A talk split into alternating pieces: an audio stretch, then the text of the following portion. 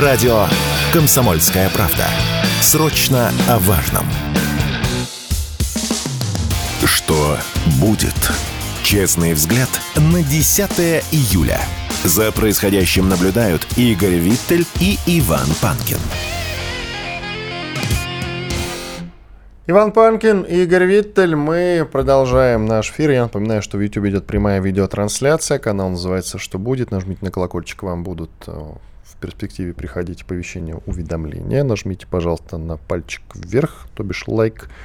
И пишите в чате в середине этого часа, во время большого перерыва, будем отвечать на ваши вопросы. Про другие площадки тоже, пожалуйста, не забывайте, как и про наш телеграм-канал Панкин или Виттель Реальность. К нам присоединяется Игорь Шатров, руководитель экспертного совета Фонда стратегического развития. Игорь Владимирович, приветствуем вас. Здравствуйте. Здравствуйте, Чурск. И э, вот последнее время у нас часто говорят о том, что э, Украина может войти в НАТО, но только частью. Э, то есть, например, вот Западная Украина или Западная и Центральная входят в НАТО, а с остальным все, мы остаемся в покое со своими новыми э, пятью республиками.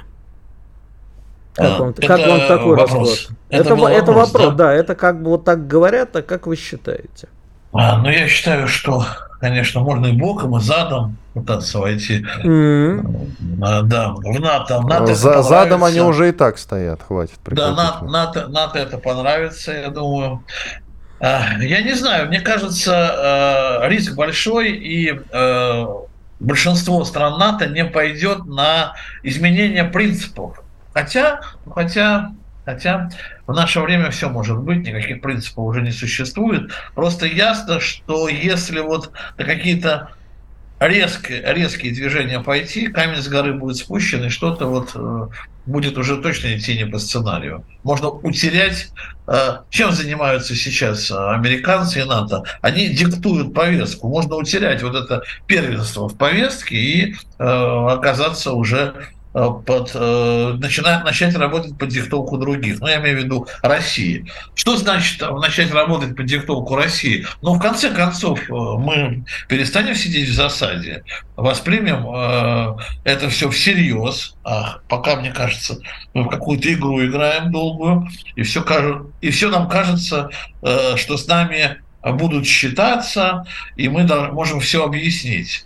Так вот, мы будем всерьез вести себя и в конце концов ну, ответим полноценно на действия Украины и Запада. А как полноценно? Ну, начнем это двигать, эту границу, ну, докуда, докуда сможем, конечно, объявим, в конце концов, в стране военное положение. Понимаете, если Украина... Э, а почему мы на... до сих пор это не делаем? Ну, по разного рода причинам. Начиная от того, что мы э, до сих пор не уверены были, но до последнего момента не были уверены в консенсусе в обществе, что общество примет это.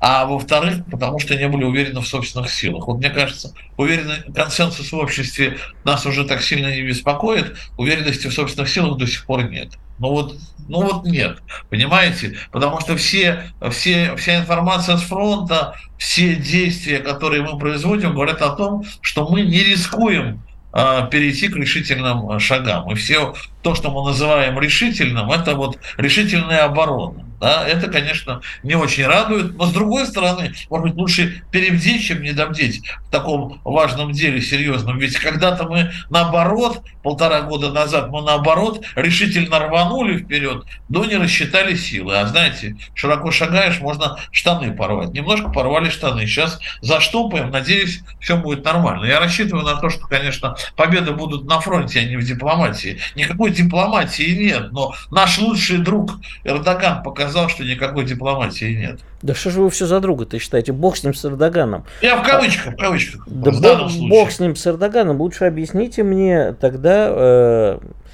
я действительно не понимаю, почему мы до сих пор не начали, потому что я понимаю вашу аргументацию.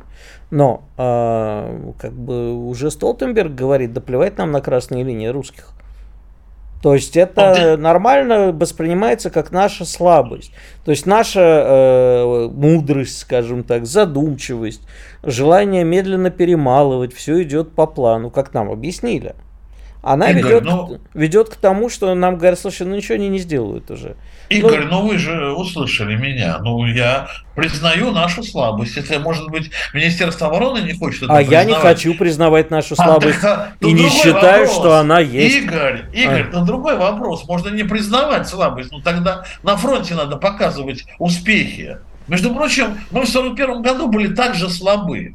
В 1942 году мы были также слабы. И только в 1943 году мы научились воевать, понимаете? Мы не умели воевать в 1941. Мы, никакого опыта у нас не было войны. Все эти сказки, что нам э, Северная, Финская война дала опыт или гражданская война, всегда были другие войны. Генералы всегда готовятся прошедшей войне. Никто не был готов к этой войне. И Украина была, конечно, готова, потому что ее готовил Запад, но она одна бы с нами не справилась, конечно. Против 40 держав очень, очень, не, не, очень весело воевать, да. Поэтому мы не были готовы к этой войне. Мы не рассчитывали на такую войну и до сих пор еще окончательно к ней не готовы. Значит, вот в 41-м войну начали не мы. И о, действительно, у нас а не было выбора. Так он так и не, не говорит. В данном а случае сказал... мы начали СВО, правильно? Так. так Значит, да. если мы начали СВО, у нас два варианта. А, и из них один, мне кажется, разумным. Мы предотвратили что-то более серьезное. Что, что это серьезное могло быть? Мы прекратили, предотвратили э, наступательные действия в отношении нас. Мы прекратили э, начало войны не по нашему сценарию. Но сценарий начала специальной военной операции, который мы написали, он тоже не совсем был адекватен, не совсем соответствовал э, той ситуации, которую мы встретили на освобождаемых территориях. Мы увидели более подготовленную армию, мы увидели, что наши генералы не умеют воевать в современной войне, им надо учиться. К сожалению, сожалению, на поле боя и с кровью солдат. И третье, мы увидели, ну, не совсем готовые встречать нас как освободители населения, с которым работали десятилетиями. Мы почему-то все время говорим про 8 лет. Нет, Игорь Слушайте, Владимирович, мы очень плохо работали. Очень вообще-то плохо работали, если работали вообще. Нет, имеется в виду, работали, что а? Украина работала. Украина а, работала 30 Украина, лет. Да. 30 а, лет работала. А по поводу подготовки, я так понимаю, вы имеете в виду, что перед началом Великой Отечественной войны войны, та подготовка, которая была у Советского Союза, это война в Испании и, соответственно, Советско-финская война, она уже не котировалась во время начала боевых действий Великой Отечественной войны. Потому что Конечно. это были что-то вроде как раз тех самых спецопераций, которые мы проводим сейчас. И мы э, вот к полномасштабным боевым действиям, реальной большой войне, да, на момент начала Великой Отечественной войны были не готовы. То же самое мы видим сейчас. Была, значит, некая локальная спецоперация в Сирии, которая, по идее, должна была как-то держать наши вооруженные силы в тонусе, но, как мы видим, пришлось учиться во время боевых действий уже непосредственно в Украине. Вы, наверное, это была, была, да, была эйфория после пятидневной войны в Грузии и так далее. Но на самом деле мы не были готовы к, таким, к такому масштабу боевых действий, а самое главное, к такому характеру боевых действий мы не были готовы. Вот и все. А Украина, фронт. а Украина готова была? А, Украина была не совсем готова, но готова была к обороне она к обороне уже точно была готова, она не смогла сформировать наступательный кулак, мы не дали возможности наступательный кулак сформировать, но оборона уже была при этом подготовлена. Они стояли на таких же позициях, на которых сейчас стоим мы. Мы, кстати, очень быстро смогли э, выстроить э, современные оборонительные позиции. Вот опыт уже этой войны. Да? Мы сделали выводы, по крайней мере, в плане обороны. Я надеюсь, что за это время в штабах созрели выводы в плане наступления. Просто мы однажды э, это наступление увидим. Надеюсь, что мы уже приходим, подходим к этапу 43 -го года. Есть такая надежда. А это быстрый срок, как вы считаете, полтора года? Или в нет? Современных, в современных условиях за полтора года научиться воевать, это, мне кажется, вот таким, такого масштаба, мне кажется, это хороший, хороший результат. Наверное, нельзя ни с чем сравнивать. То есть нельзя сравнивать. Мы там за полтора-два года научились в 41-45 и сейчас вроде бы за этот срок. Всегда есть уникальные особенности. Вот в этих условиях, в которых мы учимся, опять же, в условиях СВО, а не войны, вот опять же, в условиях СВО, мне кажется, это неплохой срок. Мы малой кровью, условиями, силами экспедиционного корпуса, давайте так уже говорить, э, реально сейчас воюем такого большого, правда, но экспедиционного корпуса. А страна при этом подумал, думает, некоторые в стране думают, как песни поются, учения идут, да, то есть страна живет своей жизнью, и только окраинные регионы прифронтовые затрагивают эта война. Это, конечно, очень печально, но в то же время это уникальная ситуация, и в этой уникальной ситуации мы ну, делаем какие-то разумные выводы. Скажите, пожалуйста, стрелка часов судного дня сдвинулась после того, ну, вот после выходки Эрдогана, после того, как, значит, э, нам сообщают, была попытка атаки на Смоленскую АЭС, Медвед, Медвед, извините, Медведев в ответ пригрозил ударом по ядерным объектам э, украинским. Как вы считаете, у нас минута до перерыва. Сформулируйте я пока, в это, я пока в это не верю. Я не верю в то, что э, совсем потеряли разум на Западе. И я не верю в то, что мы способны на э, ядерный удар. Хотя считаю, между прочим, да, что вполне возможно э, тактическое ядерное оружие стоило бы уже давно применить. И тогда бы сценарий был точно наш, Единственное, что нам пришлось очень много потом заниматься дипломатией, конечно, очень много, не знаю. Какой уж потом... дипломатией, Игорь Владимирович, можно потом. заниматься после тактического ядерного удара? Ядерной дипломатией. Ядерной, ну, разве что, да. Может и так. Иван Панкин, Игорь Виттель и Игорь Шатров, руководитель экспертного совета Фонда стратегического развития. Делаем перерыв. После двухминутной полезной рекламы и хороших новостей мы вернемся в эфир и продолжим. Я напоминаю, что в YouTube идет прямая видеотрансляция. Канал называется «Что будет?». Подпишитесь, пожалуйста. sportkp.ru О спорте, как о жизни. Что будет? Честный взгляд на 10 июля. За происходящим наблюдают Игорь Виттель и Иван Панкин. И еще один Игорь Шатров, руководитель экспертного совета Фонда стратегического развития. Ну что ж, продолжим, Игорь. Скажите, тезка, ну вот, допустим, а, мы решили, что нам надоело, что на наши красные линии не обращают внимания. И вот сегодня в преддверии саммита НАТО, допустим, сегодня, я без привязки к дату, ну было бы красиво, наносим удар либо тактическим ядерным, либо каким-то еще серьезным оружием, дабы показать миру, что мы перешли к следующей демонстрации серьезности наших намерений. Пер, первый была, точнее, предыдущий, был 24 февраля 2022 года. Что дальше происходит с миром? Давайте поиграем с вами в военную в войнушку поиграем. Вот что следующим будет. С нами остается одна Белоруссия нашим союзникам. Остается только Белоруссия. Мы теряем всех союзников, абсолютно всех э, и недосоюзников, и заинтересованные страны, ну, условно, там, Венгрию какую-нибудь, например, как заинтересованную страну или Китай как союзник.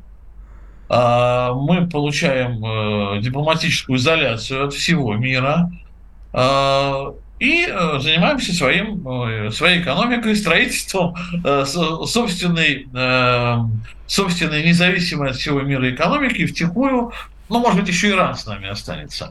И втихую каким-то образом выстраиваем теневые отношения, опять же, с, тем же Китаем, Индией и так далее. Через полгода, если мы за полгода экономически себя сохраним, потихонечку начинают восстанавливаться отношения, э, в первую очередь, с Китаем, Индией и так далее, опять же. Ну, а потом все возвращается э, на круги своя. Ну, как конечно, скоро? Как скоро? Еще раз, через полгода начнется этап Э, возвращения. Сколько он продлится, не знаю. Год, два, три. Ну, при этом, конечно, большие проблемы с ядерной безопасностью будут в Европе, на территории Украины, радиационное заражение и так далее. Есть проблемы. Ну, что же делать? Всем миром будем их решать. А на фронте даже... ситуация это изменится? Главное, что с Украиной будет. Укра... Но, не будет, но не будет Украины просто после этого. Вот и все. Будут массовые э, беженцы, миллионов 20, э, ну, из оставшихся 22 э, на Украине. Миллионов 20 убежит в Европу. В Европе начнется хаос и на, в этой ситуации все будет очень выгодно для таких стран, как... Они э, еще светящиеся будут. Китай, все. да. Для таких стран, как Китай, Индия, э, э, э, Латинская Америка, все будет выгодно. Им это будет выгодно. Они в любом случае с нами будут сотрудничать, как с, со страной, в которой много э, всяких полезных ископаемых, всего прочего, который не засильно не заразит это, ну, только, может быть, немножко пару-тройку восточных областей. Но, к сожалению, нам тоже, может быть, придется переселить пару-тройку областей, но восток, ну, скорее всего, в Сибирь. И я думаю, что вот мы как-то так вот более-менее изменив мир, э, будем Э, развиваться на новом этапе. Соединенные Штаты на некоторое время заткнутся. А, вы не думаете, что Соединенные Штаты или кто-то еще в ответ скажет, ну окей, русские перешли красную линию, надо им тоже ответить. Все равно же нет Украины, давайте вот бомбанем по э, части России. Нет, я вот, лично я так... стратегическим ядерным оружием, что ли? Нет, я не думаю, что США после этого будут вообще что-то делать. Я думаю, что у США не будет даже тактического ядерного оружия в Европе вскоре после этого, потому что, мне кажется, э, первая, первая Германия попросит э, забрать у нее оружие или да. сама вывезет сама вывезет просто, погрузит на самолет и отвезет американцам. Вот и да нет, французам там же... Французам. Нет, дело в том, что они э, занимаются хранением в том числе французского ядерного оружия. А интересно, это да. все Игорь такие кровожадные или только мы с Шатеровым? Да нет, он дает реальный расклад, все правильно говорит Мне Игорь кажется, только так будет, да, иначе не будет. Поэтому да, а оно... опять... Одну секундочку, Игорь, а оно тогда того стоит? Ведь мы же начинали, чтобы э, Занят... Чтобы закончить. Что, чтобы закончить угрозы своей безопасности. А в данном случае а, как-то так получается, что без, э, угроз нашей безопасности станет значительно больше. А я уже не говорю о том, что радиационному заражению подвергнутся. Ну, мы же помним хотя бы Чернобыль, да, в общем, и помним, какое бегство было из некоторых районов а, и Белоруссии, и э, Российской Федерации. Поэтому не чересчур ли это плата за то, чтобы обуздать Украину? Не Но только не, Украину. Не, не, Укра... не, Украину, не Украину, а наших западных э, потенциальных, как это у нас в советское время называлось, потенциальных противников. Вот. Ну так, я, конечно, немножко э, скажу уж слишком э, заносчиво, да, ну 50 все-таки там этих противников. Ну 50 противников одним махом-то, да, почему и нет? Ну это, конечно, да, слишком слишком, конечно, не все, не все сразу выстроятся в ряд и, и попросят прощения, наоборот, затаят обиду. Ну, понимаете, иначе мы будем вот этим вот, не, мы, я не знаю, телиться так, как, знаешь, okay, это прекратит, это прекратит мировые войны, по крайней мере, в европейской части, либо это, наоборот, оттянет, и они соберутся со временем, затаят хамство в душе, и через некоторое время начнут полноценную войну с нами. Вор, будут вооружать кого-нибудь еще обиженного России. Ту же Украину соберут из, из беженцев большую армию, и вместе с поляками они будут, пойдут уничтожать мировую угрозу России.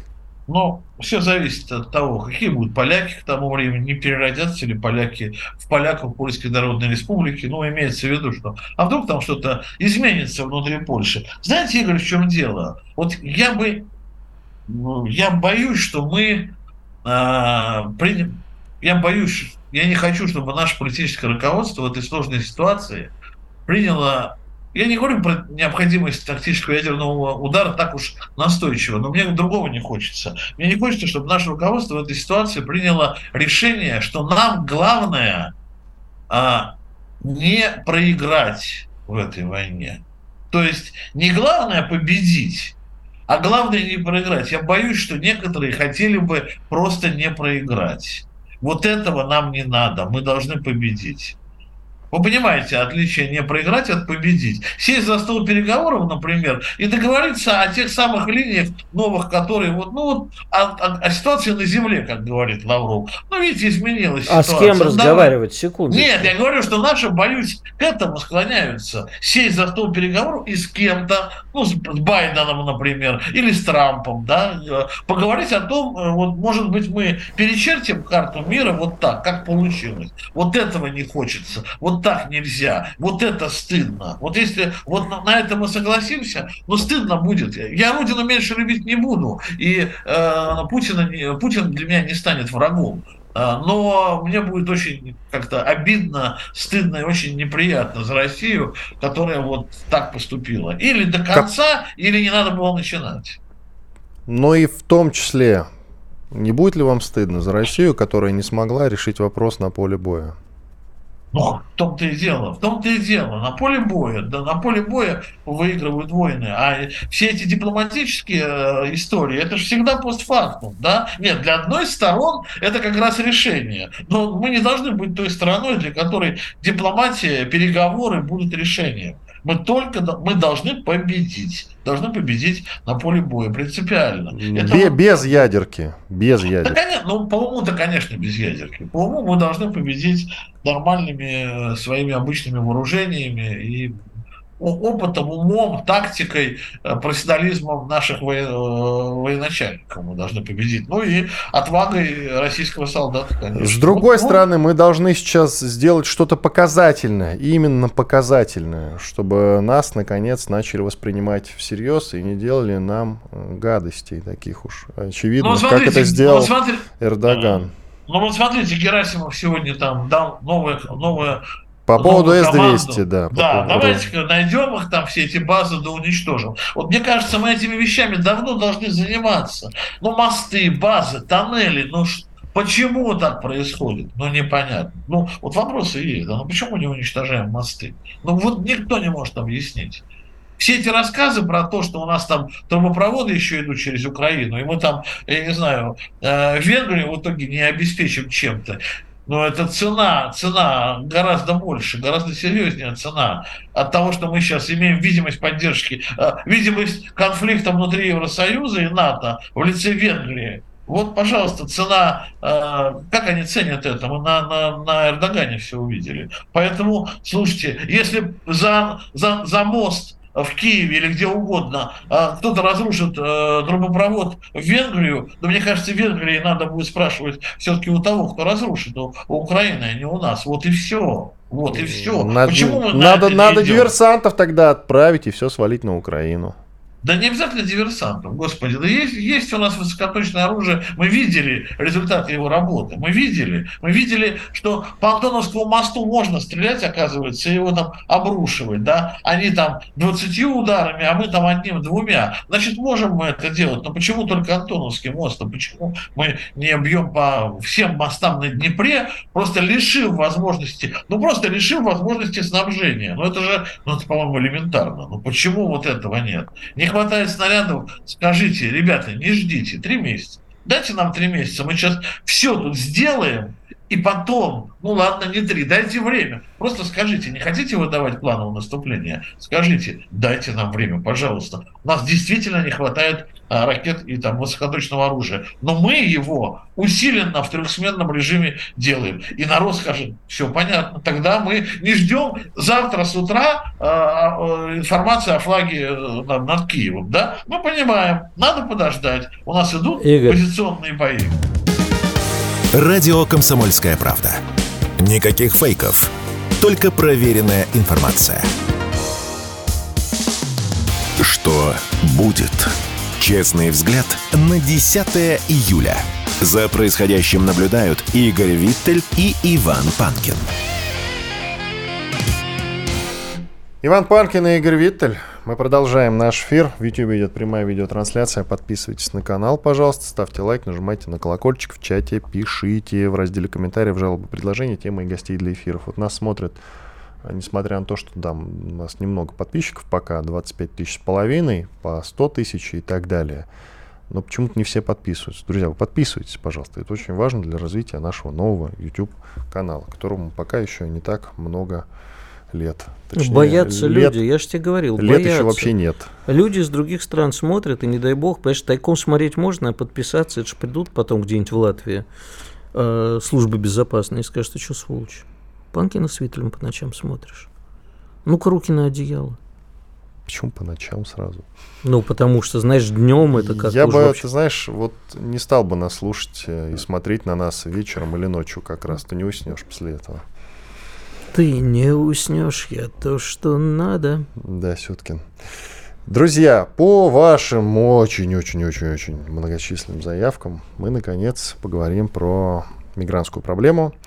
Вы так часто присылаете э, нам э, и Виттелю, и мне новость, что какой-нибудь мигрант или группа мигрантов где-нибудь в каком-нибудь городе напали на русских, убили. Не так давно была громкая история, что молодой мигрант напал на девушку, которая там продавала автомобиль, убил ее и угнал этот автомобиль. Ну, был пойман, конечно же. Таких историй уже поднабралось. Более того, на это накладывается скандал с детьми мигрантов в Альметьевске в Татарстане. А там родители возмутились э, тому, что в школе нет мест для местных жителей. Все занято детьми мигрантов. И, конечно, это проблема, которая набирает оборот, которая не рассасывается, несмотря на то, что мы постоянно об этом говорим. И тут нужно, конечно, говорить правду. А правда заключается в том, что власть России поддерживает мигрантские притоки в Россию всячески. Более того, все мы знаем, ни для кого не секрет, что встречаются у нас в России мигранты из Средней, она же Центральная Азия – которые и русского языка не знают. Вот недавно э, убил женщину какой-то мигрант, и выяснилось, что он по-русски не говорит, ему нужен переводчик. Может, он русский и знает, но вот по крайней мере, он переводчика затребовал. В любом случае, плохо говорящих действительно много, но экзамен по-русски они как-то сдали и гражданство получили. А может, они не получили гражданство, они могли получить временный вид на жительство. Ну, многие же получают. Ты же знаешь, какое количество да, да, у нас да. э, граждан России из Средней Азии, новоприбывших, скажем так. И оно значительно превышает число граждан России, которые, грубо говоря, вот приехали из Украины. А чего ты только про Среднюю Азию говоришь? Ну, У нас я, есть и другие говорю. государства. У нас есть Азербайджан. Давай вот сейчас только на днях была история, когда молодой человек возвращался домой, и а, значит, Поссорился с одним азербайджанским товарищем, пришел домой, а под его окнами стали собираться, тот кликнул своих. Молодой человек спасло только то, что он по социальным сетям обратился в какое-то там русское братство, по-моему, называется. Подъехали крепкие русские парни, а милиция подъехала и забирала и тех, и других. Полиция, Правильно да. сделал, кстати. Вот. а у нас это как теперь все? То есть э, стенка на стенку, да, пока не придут люди из каких-нибудь э, радикальных правых кругов, то никак от мигрантов нет. Вот я тебе другой пример приведу. Вот вопрос, ты говоришь, что государство поддерживает. А разве Без... нет? Нет, ты абсолютно прав. Ну, понимаешь, это же э, не вопрос государства, вопрос в системе. Вот, например, в Екатеринбурге вспышка менингита. Знаешь почему? Почему? Ну, потому что сотрудники Озона жили в хостеле, а там жили мигранты, от которых они заразились менингитом. Но это понятно, да, э, это огромная проблема. Э, что с ними еще зачастую приезжают люди непривитые. У нас же откуда в школах сейчас взялась корь, краснуха, откуда взялись, э, взялся педикулез. Приезжают непривитые иммигранты, но знаешь, откуда все это еще вместе? С одной стороны непривитые иммигранты, а с другой стороны наши долбанутые вот эти инст-девочки, антипрививочницы. И все это вместе – наша элита дружно едет. Ты знаешь, что на, э, в Куршавеле были эпидемии этих заболеваний, потому что в Европу, в которой тоже своих непривитых хватает, привозят наши прекрасные безмозглые антипрививочники, которые в свою очередь заражают детей от э, детей мигрантов. Вот тебе и симбиоз. Так вот, э, значит, мигранты с менингитом и те, кто заболел, а это несколько сотрудников Озона, пишут своему менеджеру, можно мы не придем сегодня? Люди уже заболевшие менингитом. Говорят, вот можно мы не придем? Сегодня нет, давайте не приходите завтра. Давайте завтра не придете. А это я к чему? А к тому, что корпорации и государственные структуры у нас э, показывают капитализм в худшем изводе, абсолютно бесчеловечный. Эксплуатация всего и всеми. В том числе, поэтому у нас появляются мигранты, их легче эксплуатировать. Они бесправные, они э, как бы для корпорации прибыль больше. Вот была чудесная компания Яндекс, правильно? В свое время создали прекрасные люди Аркадий Волоч, Илья Сигалович, Илья Царствие уже небесное, Ильи нет на свете. Но вот с тех пор, как они вышли на биржу, и к руководству там пришли эффективные менеджеры, как везде у нас, ну, посмотри на тот же Яндекс Гоу, который Яндекс Такси. Особенно в эконом-классе. Ты там часто встречаешь э, лицо славянское? Да, часто, я, кстати, нич- я ничего против не имею. Но я регулярно сталкиваюсь с тем, как они себя ведут. И безнаказанно.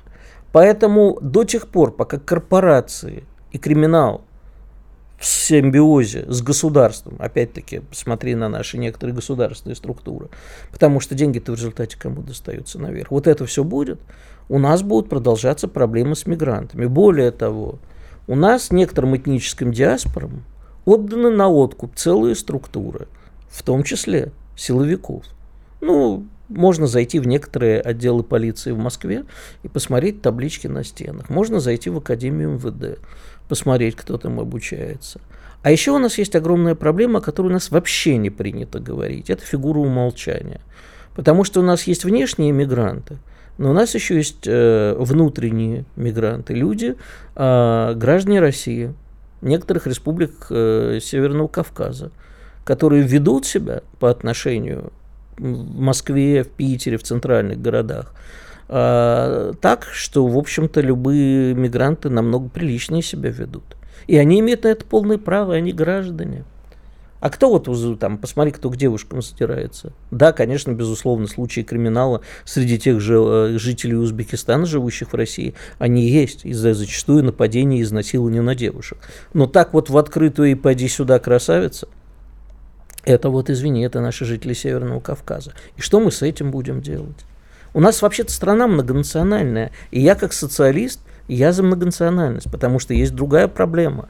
Я не видел ни в одной развитой стране отсутствия мигрантов, и зачастую это плохо, а зачастую можно сказать, что эти страны и были построены мигрантами. Америка построена мигрантами, послевоенная Германия построена турками. Другое дело, чем это оборачивается сейчас. Но это, кстати, вот я с Германией наблюдаю очень долго. Турки первого поколения себя ведут гораздо более прилично. Ну а вот их потомки уже, к сожалению. И последнее, что я хочу сказать, это важно. А, у нас страна, вот особенно летишь на самолете, там из Москвы в Хабаровск или Владивосток или на, или на Камчатку. Видишь, насколько пустынна страна, нам нужно много населения. Но готовы ли мы а, ради развития страны, ее экономики, ради населения ее большим количеством людей и увеличения экономики, не будем забывать, что мигранты еще все-таки приносят за счет этого рабства, как это ни странно, положительный момент в экономику. Готовы ли мы ради этого распрощаться с национальной самоидентификацией? Все, я закончил. А, в Турции огромное количество мигрантов. Вообще в каком-то смысле страна мигрантов, особенно Стамбул. Я насчет мигрантов тебе скажу вот что. Конечно, нужно, даже необходимо срочно сокращать число мигрантов из Средней и Центральной Азии буквально пополам как минимум. Вот, вот ровно. Пополам от того количества, которое у нас сейчас есть, и официальных, и неофициальных, а половину выдворять, потому что мы не можем думать и заботиться о странах Центральной Азии из-за какого-то там братского к ним отношения. Потому что нам сейчас не до этого. И мы должны подумать в первую очередь о себе, о том, чтобы у жителей России была работа. Все эти разговоры о том, что русские не будут браться за ту или иную работу, а за нее будут браться исключительно мигранты, и это все, и это все выдумки. Я с уверенностью могу сказать о том, что они, конечно же, э, уже давно не работают за бесценок. Работают. Значит, я с этим э, категорически не согласен. Э, давай я тебе по-другому поставлю. Я с тобой полностью согласен. Нам надо сокращать миграцию. Она, э, как бы, если и должна быть, она должна быть на условиях совсем других. Потому что э, рабская рабочая сила – это основа для коррупции. Но вот скажи, пожалуйста, э, мы, мы с тобой готовы, и как бы все население, особенно крупных городов, что, что все, к чему мы привыкли, вот эти все услуги, доставочка Яндекса того же, Яндекс Такси и прочих, я Яндекс привожу как пример, они подорожают очень сильно, если завтра мы выгоним всех мигрантов. Я готов. Ты готов? Да, а я готов, но готова? не подорожает. Нет, подорожает, не подорожает. конечно. А, я в доставке да, работают. Давай я, дня... я доставку заказываю постоянно. В доставке работают как русские, так и мигранты. Не надо рассказывать, что работают в основном мигранты. Это не так. Это не так. Давай позовем экономиста на днях. Посчитаем вместе с ним, вот прицельно с цифрами. Экономиста мы позовем на другую тему, хотя, может быть, и об этом поговорим. Экономика в условиях полной изоляции. Может быть, и этот момент затронем, но тема напрашивается. В силу того, что мы сейчас рассуждаем про ядерный удар, надо понимать, как мы будем жить в случае этого самого ядерного удара, и как будет выживать наша экономика. Иван Панкин, Игорь Виттель. Уходим на перерыв. Через две минуты продолжим. Радио «Комсомольская правда». Срочно о важном. Что будет? Честный взгляд на 10 июля. За происходящим наблюдают Игорь Виттель и Иван Панкин. Качестве итога по мигрантам обменяемся мнениями и пойдем дальше. Я только, на секундочку, можно?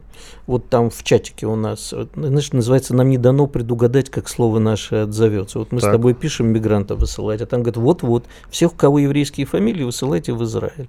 Вот о чем с этими людьми разговаривать? Продолжаем. Да, ты хотел сказать, потом я и другой теме. Да, я просто еще хотел сказать, что, знаешь, э, мигранты, они разные бывают. У нас... э, Я знаю. Нет, я, нам нужны высокообразованные э, мигранты из разных стран, э, в том числе хоть из Америки, которые заполнят ниши там, где у нас не хватает специалистов. Да, но мы сейчас все-таки о тех, что Да, безусловно, да, потому что я сегодня с утра, когда подумал, что вроде с утра встал, говорю, «О, мы с вами про мигрантов вроде собирались поговорить, я почему-то сразу вспомнил югославских строителей в Советском Союзе. У нас была очень большая диаспора, кстати, до сих пор есть. И турки строители были. Вот Были. нужны они нам? Ну, сейчас их уже как бы не особенно. Не-не-не, турки до сих пор строят. Да, есть. Да, много. Смотри, как я уже сказал, я продолжу свою мысль, сокращать э, количество, число мигрантов ровно пополам от того количества, которое сейчас есть в России. И официальных, и неофициальных. Понятно, что мы уже не можем тронуть тех, э, кто получил паспорта, они являются гражданами России. И если они не будут поливать грязью нашу страну, то по закону о гражданстве мы их права трогать не имеем. Только в случае, а Путин не так давно подписал этот закон, только в случае, если они будут что-то нехорошее делать или говорить про страну. Только в этом случае мы можем отозвать у них гражданство. В, остальном, в остальных случаях они являются нашими согражданами.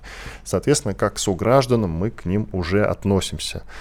Но пора пересмотреть эту политику просто э, раздавания паспортов направо и налево всем, кому не лень, этим мигрантам. Нет. Двумя руками за. Абсолютно. Но те, кто получают паспорта, да в любом случае, вот мы сейчас от какой-то части мигрантов, от половины отказываемся, все, они отправляются по домам.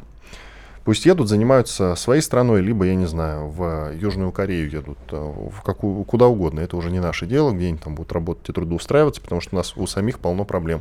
Я не вижу среди мигрантов, допустим, даже тех, кто получил российские паспорта, а у нас сейчас, я напоминаю, есть возможность получить паспорт за участие в специальной военной операции, огромного числа желающих помочь нашей стране там, в зоне специальной военной операции, даже за гражданство. Соответственно, я не вижу особого патриотизма и рвения как-то а, стать гражданином нашей страны. Посему я делаю вывод, что ровно половина отправляется домой. Те, что остались, получают настоящие права. Права такие же, как и все остальные. Потому что если человек приезжает в Россию, получил он паспорт или не получил, у него пока стат, он находится вот э, на этом пути, он человек, и относиться к нему как к человеку. Все службы должны относиться к нему как к человеку. Мы вообще должны стремиться к тому, чтобы стать правовым государством. Постоянно об этом твержу.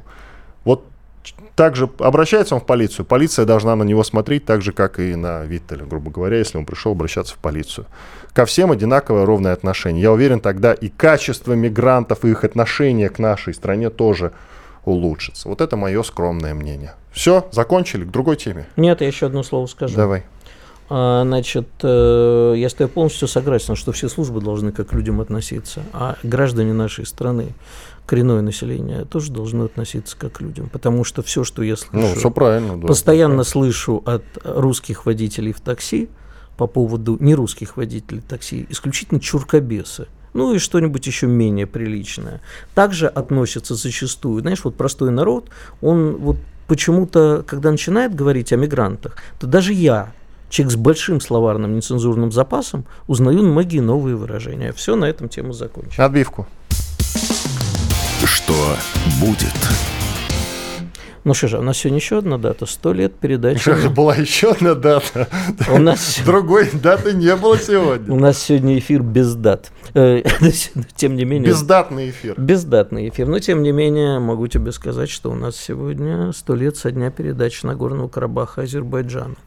И а, то, что сейчас вообще происходит в мире, особенно в нашей стране и на территории бывшего Советского Союза, это все следствие а, политики ленинской и прочей, сталинской и других Значит, основателей. ты сейчас этот, э, за слова Путина о том, что Ленин заложил мину замедленного действия, правильно? Я, в общем, да, э, при всей моей любви к Владимиру Ильичу и даже иногда к Иосифу Виссарионовичу могу сказать, что не только Ленин, большевики заложили мину замедленного действия. И не только они, но, конечно, постарались в нашем случае они. И теперь вот, э, понимаешь, история о том, как бы нарезать страну огромную, так, чтобы потом а, было куча мин, они с этой задачей услов... Э, очень справились. Я вот не помню, кстати, как называлась игра в компьютере. Она тоже Майнкрафт, по-моему, называлась. Когда нужно было щелкать, чтобы мину не взорвать. Ну, самая примитивная игрушка в виндах. Не помню. Ну вот, понимаешь? Честно и, скажу, не И теперь помню. вся эта политика так и проходит. И мы сейчас хлебаем полной ложкой. Не только мы, Европа тоже хлебает на самом деле. В Европе таких мин заложено не меньше. Там, где заложили, где исторически сложилось, где тоже там, Иосиф Брос Тита постарался. Делать-то что с этим будем? Вот это вот вопрос. Потому что сейчас... Расхлебывать. Расхлебывать. Хочется сказать завидовать. Но, но ты понимаешь, я, я боюсь, что сейчас э, та ситуация, которая началась в прошлом году, она сдетонирует такие мины, даже не, не нас, они не сами по себе сдетонируют, нас обязательно подож, подорвут по всему периметру. Тебе подсказывают, что игра называется «Сапер». Ну да, но она как-то по-английски называлась, по-моему, тоже Майнкрафт. По-русски «Сапер», а так Ну ладно. Угу.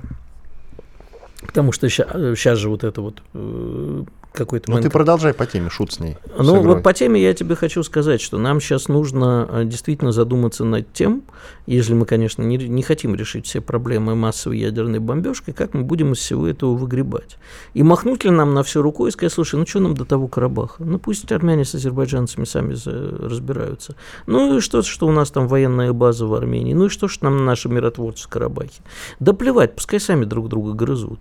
У меня, знаешь, несколько лет назад была чудесная встреча во время, еще когда не очередное карабахское было обострение, а там был на южных границах. И помнишь, чем оно? К вопросу о мигрантах, кстати, это все uh-huh. связано. Когда громили, ну, началась абрикосовая война, армян с азербайджанских рынков тут выкидывали. Тут тоже все начиналось э, весело. Я им задал вопрос, ребята, фиг ли вы в Москве разбираетесь? Догадайтесь, что они мне ответили?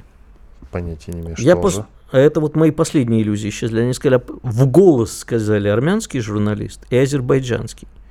Это потому что нейтральная территория. Сказали мне они. Угу. Я тогда им ответил, ребята, шли бы вы... Дальше была долгая матерная фраза. Это не нейтральная территория, это наша территория. И я считаю, что определенные этнические диаспоры должны быть с этой территории выгнаны.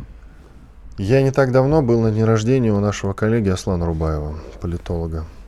И там был один э, армянин, который мне сказал очень интересную вещь. Я был неприятно удивлен.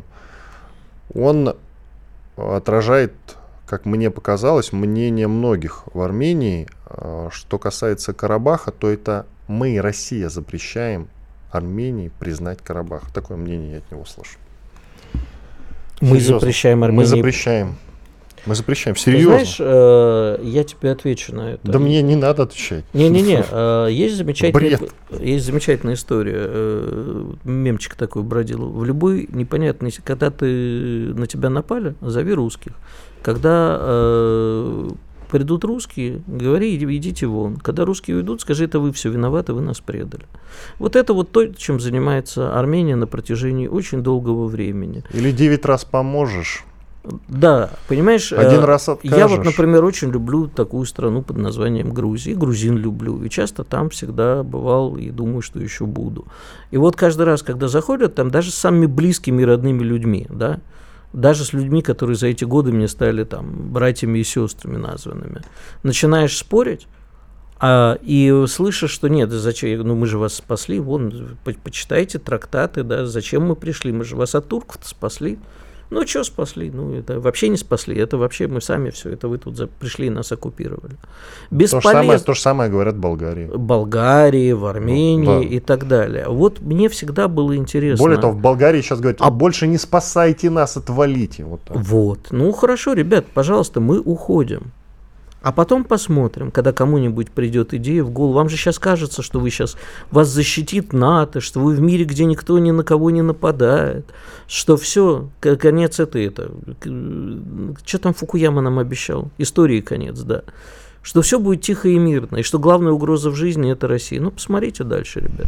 Давайте оставим их без России. Пусть разбираются сами. Ну, мы не можем оставить сейчас, допустим, историю с Карабахом без России, абстрагироваться от нее, уйти, даже если очень сильно захотим. Потому что на этом направлении завязана и Турция, с которой у нас э, очень интересные отношения. Это же и рычаг тоже противостояния вот в этой игре, которую сам Эрдоган сейчас активно закручивает. Поэтому просто так сказать, ребят, разбирайтесь там сами, мы не можем. Там у нас военная база, мы ее что, сворачиваем, отзываем? Ну, конкретику, Игорь. Мы вынуждены в этом во всем участвовать, как-то решать этот вопрос. Прямо сейчас он нам дается очень тяжело, с учетом того, что у нас идет военная спецоперация. Плюс э, нам Пашинян почему-то активно не помогает и делает все для того, чтобы, по-моему, э, Азербайджан вообще уже забрал себе весь Карабах целиком. Что нам тоже, кстати, невыгодно, как ты понимаешь, я надеюсь.